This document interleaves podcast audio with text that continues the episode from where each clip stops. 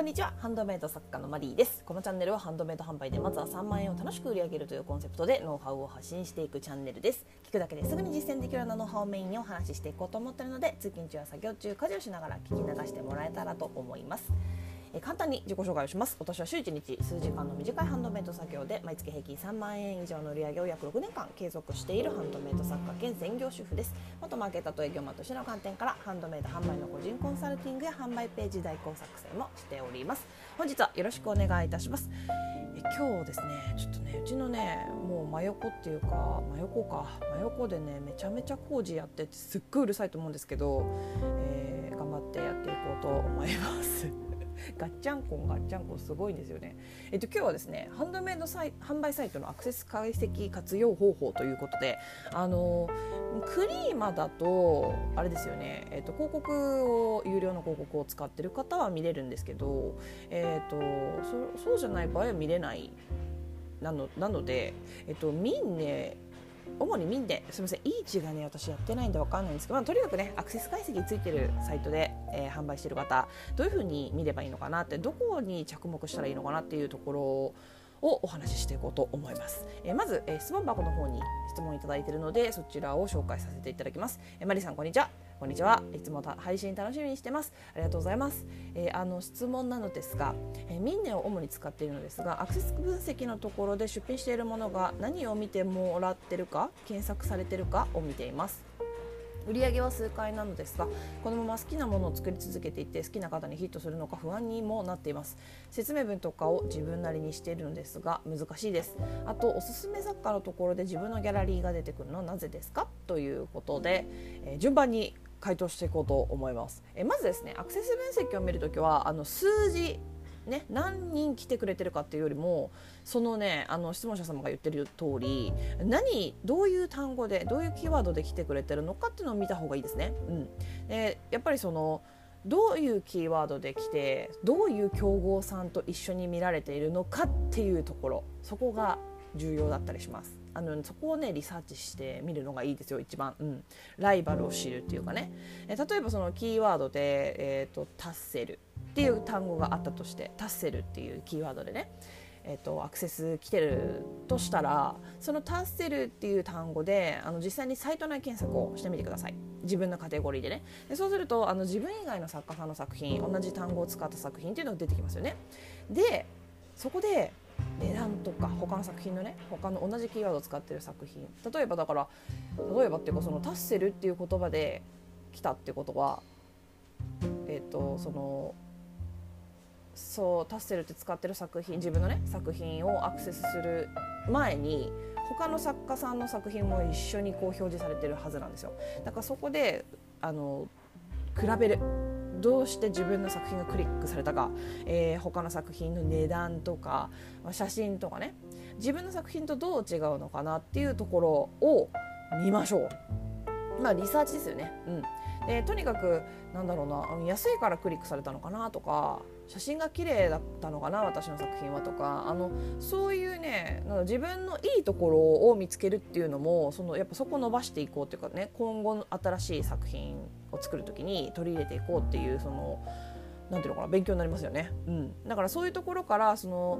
まあ、逆にね悪いところとか、まあ、手こ入れのヒントっていうのがもらえることもあるのであのキーワードを見てリサーチをしてくださいあの分析えとアクセス解析を見てキーワードとか単語何できてるのかって見てでそれの単語を使ってリサーチをする。うん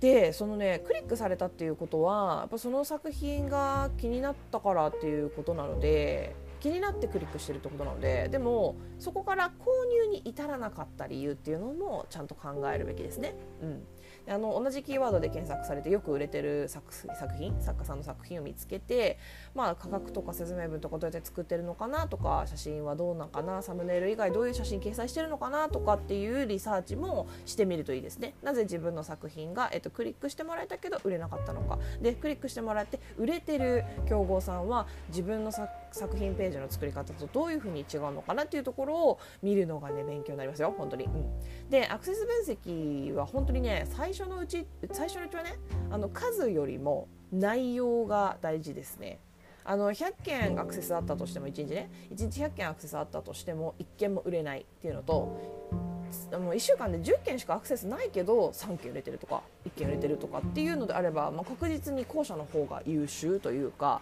まあ、数より内容本当に欲しいと思って来てる人が来てくれた方がいいじゃないですか。うん、だからそういうところをねえっと、メインに主に考えてあなんか1週間でなんか10件しか来なかったやとかじゃなくてどういうキーワードで来てるかどういう単語で来てるのかなどういう人がクリックしてくれたのかなっていうところに着目するようにしてください。うんそれと、えっと、このまま好きなものを作り続けていいのかっていうところなんですけどこれはねあのちょっとね見てみないとわからないっていう部分はあるんですがあの売れないものって売れないものっていうか誰からも好かれない作品ってね基本的に私はないと思ってるんですよ。例えばそのそうだなジャパネット高田の 販売員さんならきっとねその辺に落ちてる石にすら価値を見出して最高の見せ方をね見つけて売ることができるんですよ。だからあの結局はね自分が好きなものの見せ方を磨く、うん、自分が好きなものが売れないからじゃあ売れ筋のものを作ろうとか流行りのものを作ろうって考えるとね結局自分がそれ好きじゃないから売れないんですよ。あの心からやっぱりおすすめできないから販売ページ作りとかもなんかこう上っ面なだけなものになってしまったりとかするあの心がこもらないっていうんですよねこれがね、うん、心がこもらないんですよ。だからとりあえずその作品っていうよりも見せ方それの見せ方を学ぶことに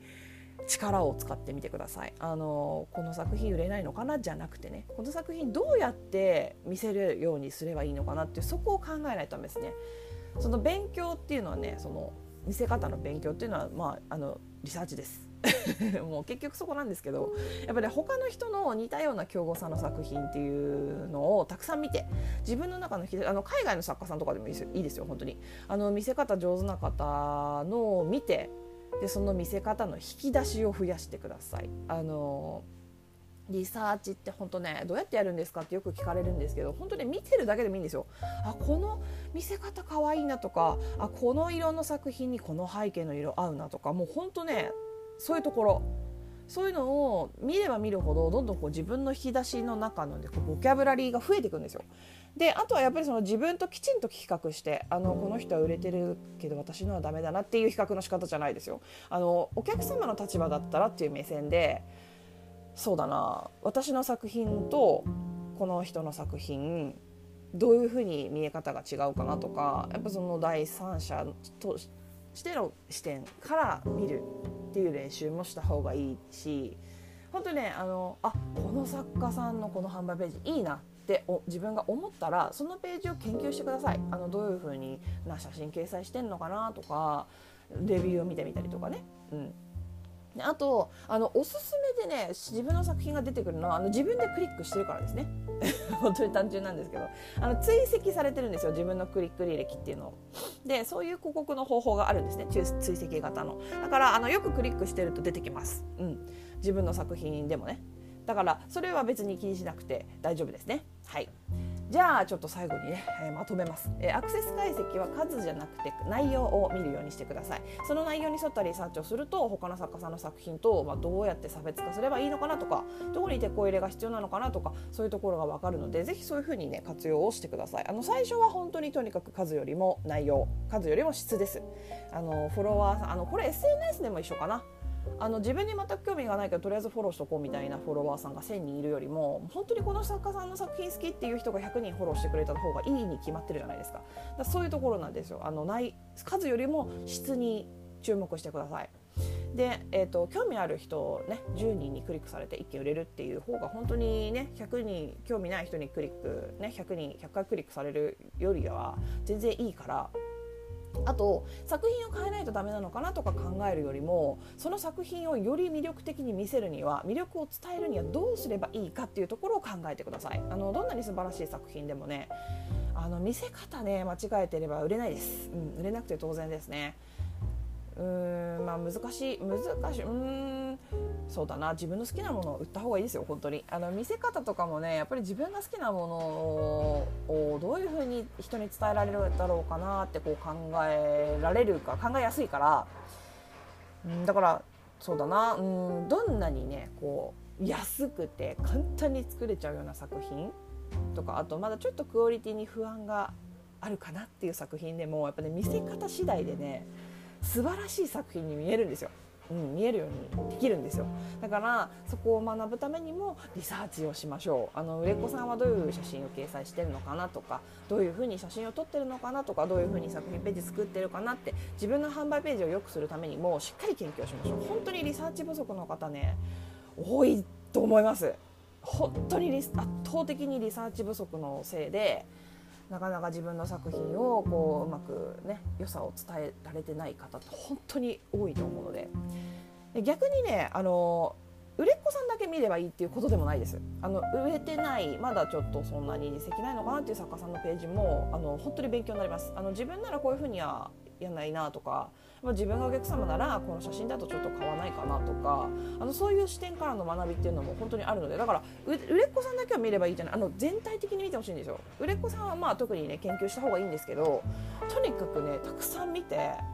あの、ね、見聞を広めるっていうのかな。あの視野を広げていきましょう。ちょっとねやっぱねなんていうのかな。自分と作家の周り半径1メートルぐらいしか視野がないような作家さん。多いのかなと感じるんですよ。もっともっともっと視野を広げてこうなんていうのかな客観的にね自分の作品っていうのをこうハンドメイド界っていう大きな枠組みの中からこう見れるようになるとだいぶこう変わってくるのでそのためにはやっぱり他の作品知らないといけないので、うん、他の作家さんの見せ方とか知らないとその視野っていうのは広がっていかないのでね。うんでそれとおすすめに自分の作品が出てくるのは自分がクリックしてるからです。はい、追跡型広告ね。結構ギョッとしますよねでもね。あの全然関係ないサイトとか例えばゲーム関係のサイトとか見に行ってもなんかミンネの広告が出てきて私の作品がそこにあるみたいな。これ結構わってなりますよね。これね追跡型広告あの行動ターゲティング広告っていうんですけどちょっと最近アップルが問題視していてアプリによっては追跡しますかしませんかってこう聞かれるようになったというかアップルのアプリはもう全部そうなったのかな、うん、追跡していいですか？ダメですか？っていうのを聞かれるようになったんでこれノーにしておくとねそのアプリの中では追跡されなくなるっていうことになります。うん、でもまあ私はあんまり気にしてないかな。っていう、まあ、そういう機能システムがあるのでそういうふうになれます。ということで、えー、今日はここまでになります。本当にねあのー結構ね数をね気にしちゃう方多いんですけどいやそれよりも質なので本当にあのお客様の質っていうかその自分のところに集まってきてくれる人の質の方を見た方がいいのではいではどんなご質問にもお答えしていきますので Twitter の質問箱やスタンド FM のレターなどでお気軽にご質問を送ってもらえたらと思います。もしまた聞いてみたいなと思っていただけましたらフォローやいいねをしてもらえるととても励みになります。以上お聞きいただきありがとうございました。ちょっとね工事うるさかったかなどうかな？これ後で聞いてみるけどうるさかったらすいません。ではまた次回お会いしましょう。さようなら。